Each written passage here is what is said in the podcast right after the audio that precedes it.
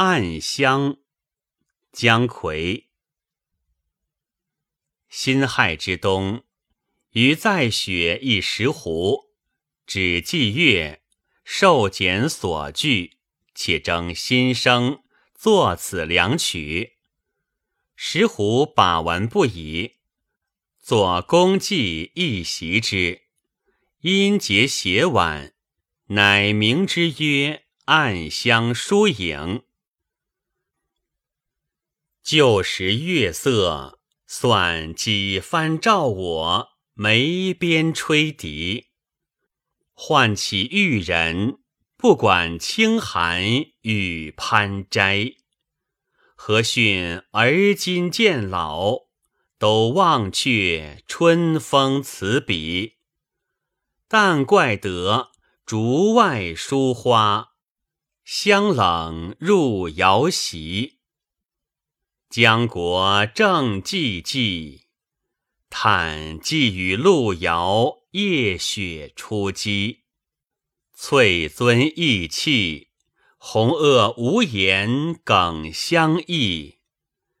常记曾携手处，千树压西湖寒碧。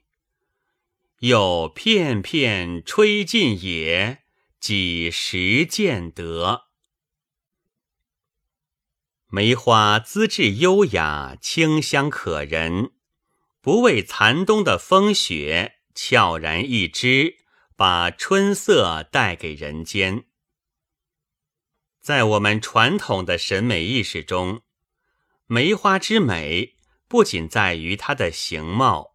更在于它的精神，它一直被看作是高洁人品的象征，所以梅花一向是我国诗人画家所乐于歌咏描绘的题材。而在我国古代的诗词当中，写梅花的作品更是多的不遑统计。那么，出乎其类，拔乎其萃的，又该是哪些篇章？南宋末年的词人张炎在所著《词源》中回答了这个问题。他说：“诗之赋梅，为和敬一联而已，是非无诗，不能与之齐驱耳。词之赋梅，为姜白石。”《暗香疏影》二曲，前无古人，后无来者，自立新意，真为绝唱。所谓和敬一联，即宋初诗人林逋《山园小梅》中的“疏影横斜水清浅，暗香浮动月黄昏”两句。林波隐居在西湖的孤山，以梅为妻，以鹤为子，爱梅至深，故能描摹其意态神情，写出精妙绝伦的诗句。姜夔爱赏其句，遂摘取“句首”二字，以之为自度曲《咏梅词》的调名。姜夔亦爱梅至深，所作咏梅词共有十七首，在白石道人歌曲所存一百零八首之中，占了六分之一。十七首之中，尤以《暗香疏影》最为惊绝，历来被视为姜词的代表作品。宋词之废人所解。而又引人所解者，无过此二篇。历代读者在欣赏他美妙词句的同时，不免要追寻他的言外寄托。于是，劝阻范成大的归隐，哀叹徽钦二帝北狩，感慨今夕盛衰，怀念合肥旧友等等说法，就都出现了。除了明显的误解以外，如清人张惠言词选所云：“石湖盖有隐遁之志，故作此二词以举之。”己常有用事之志，今老无能，但望之石虎也。这些说法的是非，颇难截然判断，因为作者是不明言他的寄托的，读者的理解各有不同，也是完全允许的。不论见仁见智，只要持之有故，言之成理，就可以自主一说。求其平稳公允，我们不妨理解的笼统一些。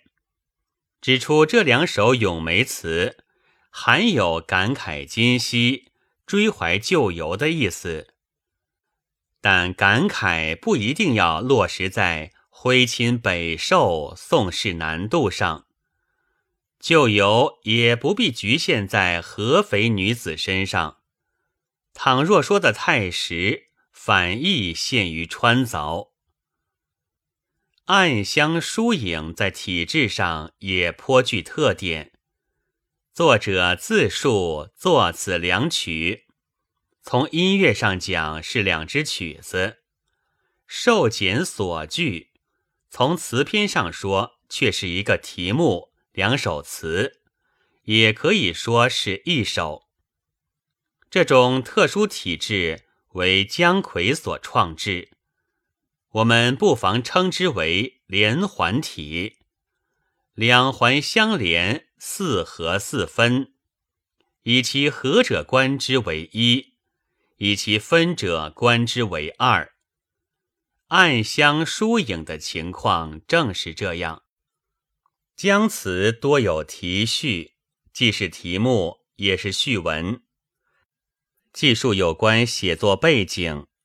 对了解原词极有帮助。据题序，知道这两首连环体的词，作于南宋光宗绍熙二年辛亥冬季。当时作者应邀在范成大退休隐居的苏州附近石湖别墅做客。范成大曾官四川制置使，参知政事。仕途极为通达，在诗坛上声名也甚显赫。晚年因病退居石湖，邀姜夔做客时，年已六十五岁，自是前辈人物。而姜夔当时年仅三十五六岁，不过是后生才俊。他们主客之间。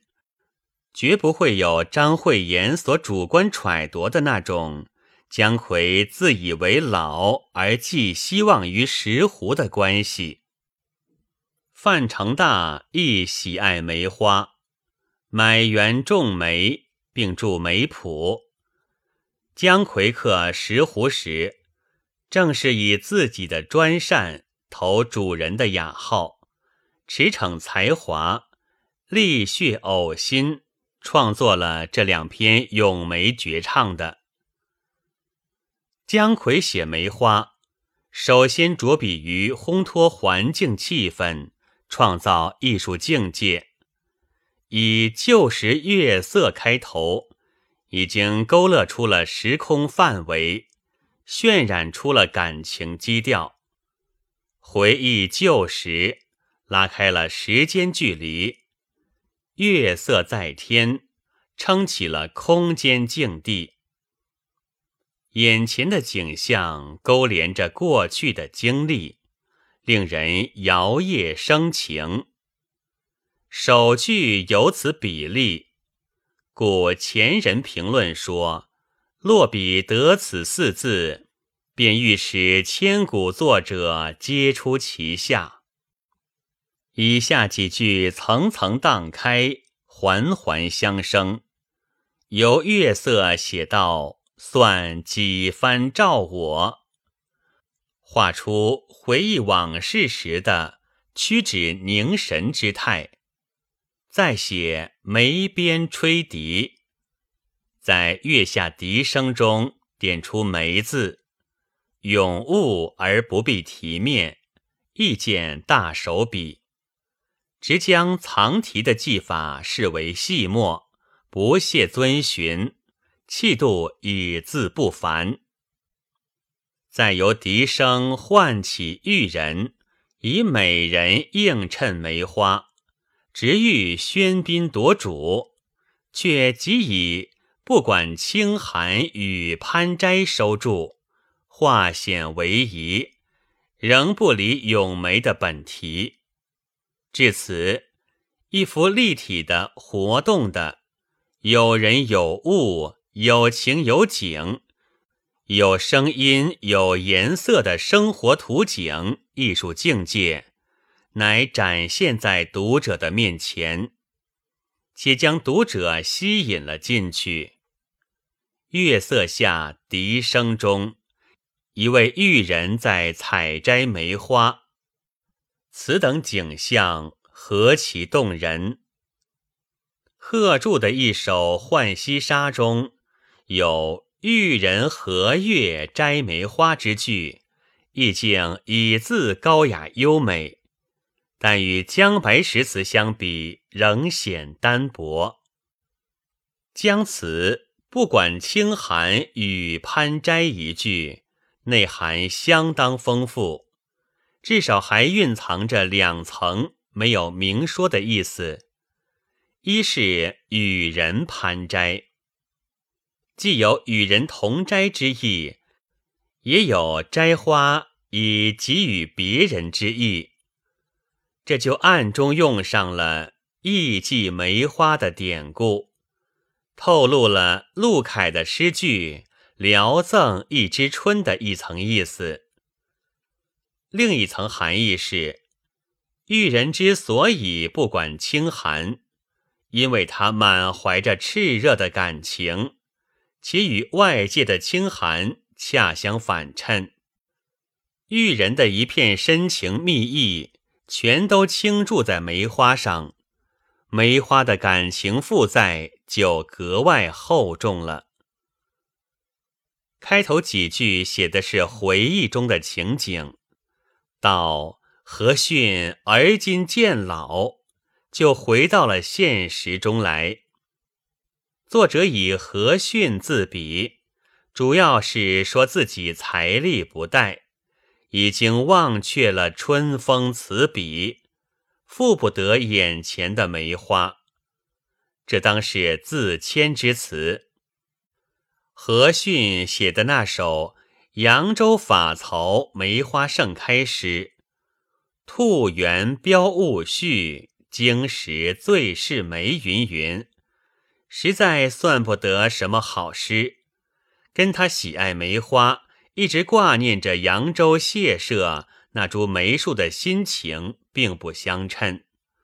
可是后来，他从洛阳特意赶回扬州，再访那一束梅花时，却彷徨终日，不能成章，连原先那平庸的诗也写不出来了。何逊虽有爱梅之心，而其才不足以相负，没有做出好诗来。春风词笔是指他的咏春风诗，可闻不可见，能重复能轻，镜前飘落粉，琴上响余声，咏物颇称工细。姜夔以之自比而表示谦逊，不是相当贴切的吗？但怪得一下，又把笔锋转回来，意味尽管才不负情，见到石斛梅花的清丽优雅，亦不免引动诗兴，发为词章，以答谢主人的盛情美意。竹外疏花。香冷入瑶席，以苏东坡贺秦太虚梅花诗“竹外一枝斜更好”之意，是对石斛梅花的具体描绘。以竹枝映衬书花，写其形貌姿色；以瑶席映衬冷香，写其高洁的品性。着墨不多。而形神俱现，下片再荡开来，接续上文的回忆，把玉人攀摘梅花的描写加以补足，寄与路遥夜雪初积，则言重重阻隔，纵然折得梅花，也无从寄达，相思之情难以为怀。只有耿耿相忆而已。翠尊意气，红萼无言，此彩甚美。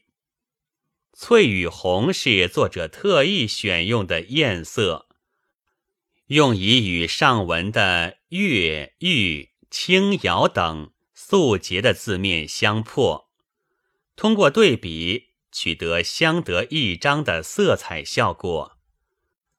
把翠尊而对红萼，由杯中之酒想到离人之泪，故曰意气。将眼前的梅花看作远方的所思，悄然相对，虽曰无言，而思绪之翻腾，默默之诉说，又何止万语千言？抒发追忆思念之情，深婉如此。由相忆很自然的接续到长记，于是又打开了另一扇回忆的窗子，写到当年携手同游梅林的情景，千树梅花无尽繁英，映照在寒碧的西湖水面之上。这一片繁梅，一如邓尉山的香雪海，在作者的笔下显得十分壮观。比起上文的竹外疏花来，完全是另外一番景象。梅之与梅林繁简疏密之间的变化，都被作者生动地勾画出来了。最后两句写到梅花的凋落飘零，则是由盛而衰的急剧变化。有片片吹尽也，语似平淡，而感叹惋惜之情却溢于言表。几时见得，应是一语双关之词。梅花落了，何时再开？相忆之人分别已久，何时再逢？正因为巧妙吻合两重意思，所以显得韵味十分深长。本文作者王双起，白云出岫录制。